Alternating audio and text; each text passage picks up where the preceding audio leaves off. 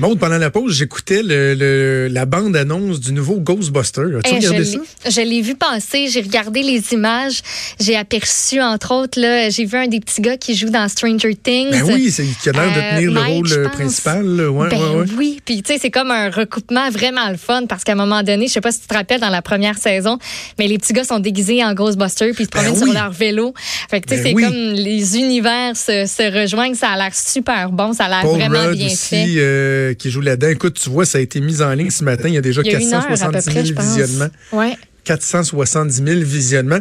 Euh, je sais pas si ça va pogner. Tu sais, il reste que Ghostbuster, Ouais. 13 années 80. Moi, je trouve pas que ça a Ah très non, bien a vieilli. un J'ai déjà réessayé, mais Non, je pense que ça, ça va connaître un, un bon succès. Il y a comme un engouement pour ce genre de film-là, on dirait en particulier. Nostalgie, puis en plus avec Stranger Things qui a comme remis sur, euh, sur, sur la carte toutes ces, toutes ces affaires-là qui ont, qui ont pogné euh, dans, les, dans, les années, euh, dans les années où j'étais pas née.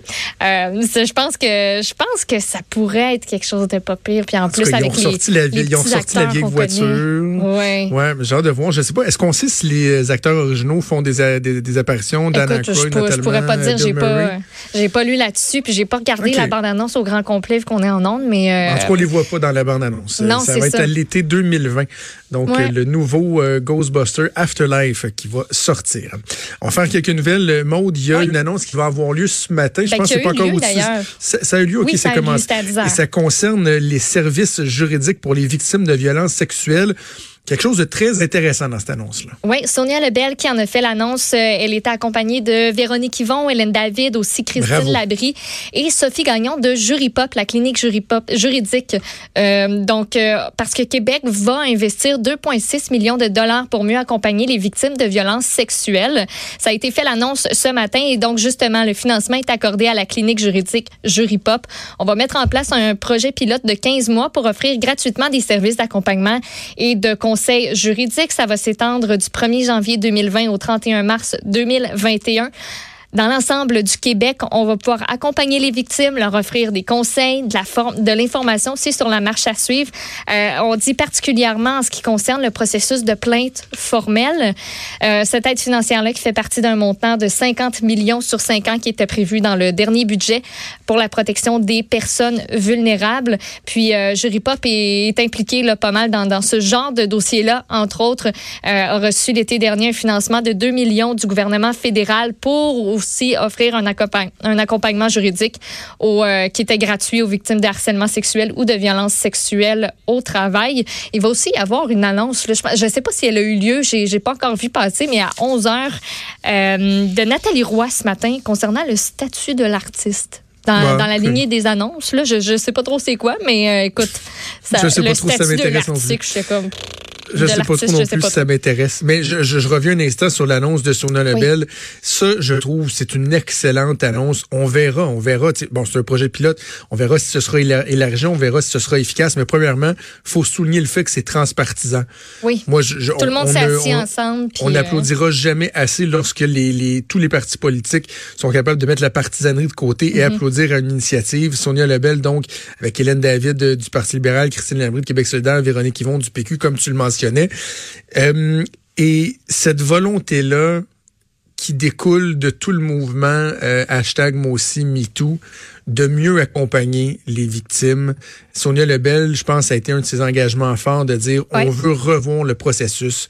Parce que souviens-toi, l'an passé, il y avait été question, il y a des gens qui avaient mis de l'avant cette suggestion-là, cette possibilité qu'il y ait une espèce de système parallèle Un tribunal spécialisé. Oui, un tribunal spécialisé. Puis euh, Mme Lebel avait accepté encore là de rencontrer les députés de l'opposition. Puis ce qui semblait, après ma barre, être une bonne idée, finalement soulevait certaines réserves. tu sais. Et, ce que je décodais, là, je de mémoire, c'est que la ministre Lebel avait dit, ben, avant d'aller là, on va voir si on peut pas mettre tout en œuvre, faire tout ce qu'on peut pour améliorer le système actuel, accélérer le traitement de ces dossiers-là, améliorer l'accompagnement. Qu'est-ce qu'on fait avec une victime euh, qui, qui va voir la police et qui finalement se ramasse un peu désemparée parce que bon, il n'y a pas d'accusation qui vont être déposées ou qu'on n'ira pas plus loin? Qu'est-ce qu'on fait pour les encadrer? Je trouve ça bien. Je trouve ça bien. Tu le disais, il y a 50 millions sur 5 ans qui a été prévu dans le dernier budget pour la protection des personnes vulnérables. On prend quelques millions pour cette initiative-là.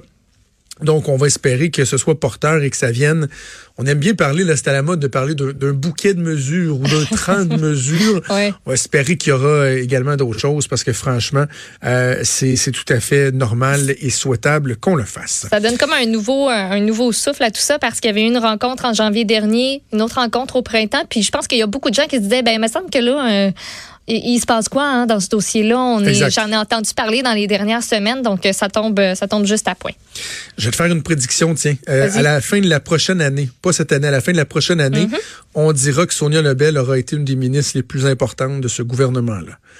Ah, j'ai elle travaille sur plusieurs, euh, elle travaille sur plusieurs réformes, mais ça, on la voit pas beaucoup, elle est pas très visible. Mais euh, ce qu'on entend, c'est qu'elle a de l'influence, elle est là, elle est, elle est appréciée des gens.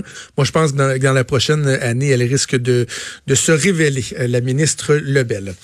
tantôt, on parlait évidemment des Olympiques, des Russes de dopage, mais faut pas oublier que les athlètes québécois, canadiens, sont pas nécessairement à l'abri de ça. C'est le cas de Laurence Vincent Lapointe, et elle, elle va comparaître devant le, c'est quoi c'est le tribunal du sport aujourd'hui? Non, c'est en fait devant la Fédération internationale de canoë. C'est à Lausanne, en Suisse. La décision qui a été rendue aussi dans le dopage de la Russie aujourd'hui, ça provenait de la suite, euh, de la Suisse. Elle a 29 ans et je le rappelle, elle euh, était vraiment, elle est une championne de canoë-kayak. C'était vu comme un excellent espoir de médaille pour les Jeux olympiques. Belle carrière qui lui était euh, promise, qui lui est toujours promise, en fait, c'est sur la glace. Là. Euh, elle s'expose à une suspension de deux ans. On en avait parlé, toi et moi, parce que euh, elle a été suspendue provisoirement parce qu'elle avait mhm. été testée positive à un contrôle antidopage euh, fait au hasard à Montréal fin juillet. Elle s'entraînait, en prévision des championnats du monde, n'a pas pu y participer parce que deux semaines plus tard, on a appris qu'il y avait des traces de ligandrol. Ça, c'est un agent anabolisant. Ça permet d'augmenter la masse musculaire, entre autres choses. Entre autres choses, c'est une comme nous l'avait dit Christiane Ayotte. Hmm. Ça a été euh, retrouvé donc dans les échantillons. Puis elle, disait, elle était convaincue. Je sais pas si tu te rappelles de sa conférence de presse, mais que euh, ben c'était pas de sa faute, c'était des suppléments qui avaient été contaminés. Euh, depuis, il y a eu euh, des tests qui ont été effectués, des analyses supplémentaires sur les suppléments qui ont été qui étaient visés par ça. On a refusé du côté de Vincent Lapointe de dévoiler les résultats de l'analyse euh, qui ont été faits par un laboratoire qui est certifié, par l'Agence mondiale antidopage. Donc aujourd'hui, elle comparait, elle devra faire la preuve qu'elle n'a pas pris euh, qu'elle a pris en fait toutes ses précautions pour euh, ne pas puis que c'était pas intentionnel en fait. C'est ça qu'il va falloir qu'elle prouve aujourd'hui. C'est pas de ma faute. J'ai pas voulu faire ça. C'est, j'en étais pas conscience, consciente. Elle est accompagnée de son avocat aussi, du chef de la direction de Canoë Kayak Canada. Euh, on sait pas trop euh, qu'est-ce qu'elle va mettre de l'avant comme preuve, quels vont être les arguments de sa défense. Euh, mais on en saura plus probablement aujourd'hui. Et c'est très peu probable, par contre, qu'on sache c'est quoi le verdict qui va être donné par la Fédération internationale de canoë aujourd'hui. Ça, ça devrait prendre quelques quelques avant d'avoir la décision. Pour ton information, tu t'en pouvais plus de savoir qu'est-ce que Nathalie Roy, la ministre de la Culture, annonçait. Elle a annoncé euh, l'intention d'aller de l'avant avec l'engagement de la CAQ. Mm de réviser les deux lois sur le statut de l'artiste, ce que le milieu culturel réclame depuis au moins dix ans. Et là, elle, a nommé deux euh, vice-présidentes, ouais, c'est comme ça qu'on les appelle, euh, Lisa Frula et Louise Baudouin, deux anciennes politiciennes très connues, pour mener ces consultations-là. Il y aura sondage en ligne et tout. Finalement, nous allons juste que c'est ça. Ah, on va de l'avant avec quelque chose. Il y a une nouvelle euh, qui, est, qui est franchement euh, troublante, triste, une catastrophe qui se passe en Nouvelle-Zélande. Ah un volcan qui a fait éruption et euh, il y a des gens qui ont été pris au piège carrément et là on, on dénombre pas mal de décès.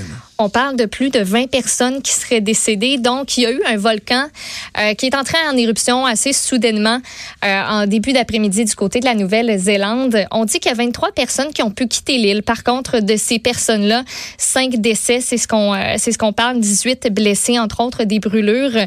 On parle de plus de 20 personnes qui sont décédées. Il y en avait une cinquantaine qui auraient été en visite sur l'île et après avoir effectué un vol au-dessus de cette cette île-là, ben on dit qu'on n'a pas vraiment espoir espoir là, de retrouver des survivants après cette éruption-là. Euh, L'île, c'est euh, White Island, si je me trompe pas. J'essaie, j'essaie de la voir euh, sous les yeux. Les images sont impressionnantes. Je suis en train de regarder. C'est On dit qu'il y aurait beaucoup de, de, touristes, entre autres australiens, parce qu'il y avait un bateau de croisière à proximité. Il y a des gens qui étaient en excursion là-bas, euh, donc qui ont eu littéralement aucune chance. Il y a des gens qui ont pu se réfugier sur le bord du rivage. On est allé les récupérer avec des bateaux qui étaient à proximité, qui ont entre autres, euh, qui avaient des gens à bord qui filmaient tout ce qui s'est passé. Et c'est impressionnant. Moi, ce que je me pose comme question, c'est ben, Colin, pourquoi ces gens-là pouvaient aller? Parce qu'on vendait ça comme étant là, euh, un super beau volcan, un des plus actifs que vous allez pouvoir visiter. Moi, je me demande ben pourquoi? Je sais qu'on peut pas toujours voir venir ces affaires-là, mais si le White Island, c'était si intense que ça, si actif, pourquoi on a pu y aller sur cette île-là? en fait, la question, c'est comment se fait-il qu'on ne l'a pas prévu? Ben, avec ça, les, les sismographes, tous les lecteurs, et tout comment, les, les, les lecteurs, euh, comment se fait-il qu'on n'a rien vu? Sais, je veux dire, moi, j'ai été sur euh, en voyage de noces à Hawaï. On a été sur euh, des îles à Hawaï où il y a des volcans qui sont mhm. en action. Et selon certaines périodes de l'année, selon certains taux d'émanation, tu peux t'approcher plus ou moins. Il y a des périodes où, malheureusement, tu peux pas monter parce que les, les, les vapeurs toxiques et tout ça sont trop importantes et tu as l'impression que j'avais vu à un moment donné que bon là il y avait plus de tourisme du tout, parce que les risques étaient mhm. trop grands.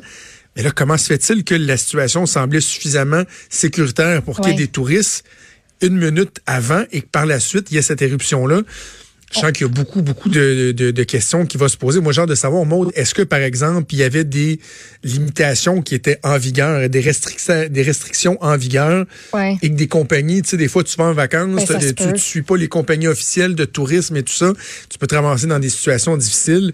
Écoute, plus d'une vingtaine de morts, c'est euh, franchement euh, troublant. On dit qu'il y a environ 10 000 touristes qui se rendent là euh, chaque année, puis qu'il y a eu beaucoup d'éruptions au cours des 50 dernières années, même que la plus récente, c'était en 2016, puis à partir de cette année-là, on a comme droppé un conteneur de 2,4 tonnes sur l'île au cas où il y a une éruption. Fait que ça pouvait servir d'abri. Ah, Mais on le voit sur des images. Il y a des gens qui ont eu littéralement aucune chance. L'éruption s'est produite à peu près à 2h11. Il y a une photo qui a été prise par, je pense, un touriste qui montre à 2h10 des gens qui sont en plein dans le cratère. Fait que ces gens-là, ils, ont, eu le temps de, de rien faire. Là. Oh, oui, assez atroce. OK, avant de se laisser, euh, parle-moi du E. coli. Moi, là, j'aime ça manger une bonne salade, César. Là. Puis là, là t'as plein de salades qui sont discontinuées chez McDo, puis moyen d'avoir une salade. Encore des problèmes de E. coli? Ben oui, tu, sais, tu, te, rappelles, c'est sûrement à cause de ça, euh, de, de, la comme la grosse vague qu'il y a eu, qu'on on était comme rendu un peu freak sur la salade, là, parce qu'il y a plein de gens qui tombaient malades. Puis moi, ça m'est resté aussi dans, dans la tête. Écoute, on a 16 cas de personnes contaminées par la bactérie E. coli qui ont été confirmés au pays. Au Québec, on a une personne, mais tu sais, dans les autres provinces, Ontario, Nouveau-Brunswick, Nouvelle-Écosse, et du Prince-Édouard, Terre-Neuve et Labrador. Euh, et Labrador, il y a des gens qui ont confirmé que ben ils ont mangé une sorte de salade, puis que ça a pas fini la plus jeune personne touchée, 11 ans, la plus âgée, 73 ans. C'est euh, il y a environ euh, quatre personnes qui ont dû être hospitalisées dans le lot entre le 5 et le 22 novembre dernier parce qu'ils ont mangé le chopped kit tournesol croquant de la marque Fresh Express. Ça a été rappelé, il y en a plus sur les tablettes mais il y a peut-être des gens qui en ont encore à la maison. C'est des paquets de salades qui contiennent euh, différents légumes, différents ingrédients. Il y a du chou vert, du chou rouge, des carottes, des graines de tournesol, une vinaigrette, puis il y a la fameuse, il y a la fameuse salade aussi qui aurait été euh, contaminée. Il y a une enquête qui est en cours. Puis ben, écoute comment peut-on être à l'abri de, tout ça? ça peut, ça peut causer nausées, vomissements, crampes abdominales plus ou moins euh, aigu, abdominal, oui, pas abominable, c'est abominable, c'est abominable. Oui, exactement. Puis euh, de la diarrhée aussi, donc euh, un mauvais, un très mauvais moment à passer, puis ça peut même causer la mort. Donc si jamais vous avez de ces symptômes et que vous avez consommé cette chopped kit tournesol croquant, vous devez vous devez le signaler entre autres. Là ou sacré d'évidence si vous en avez dans votre réfrigérateur. Absolument, c'est une très bonne solution. OK, merci Maud. On fait une pause et on revient avec la chronique Disque dur.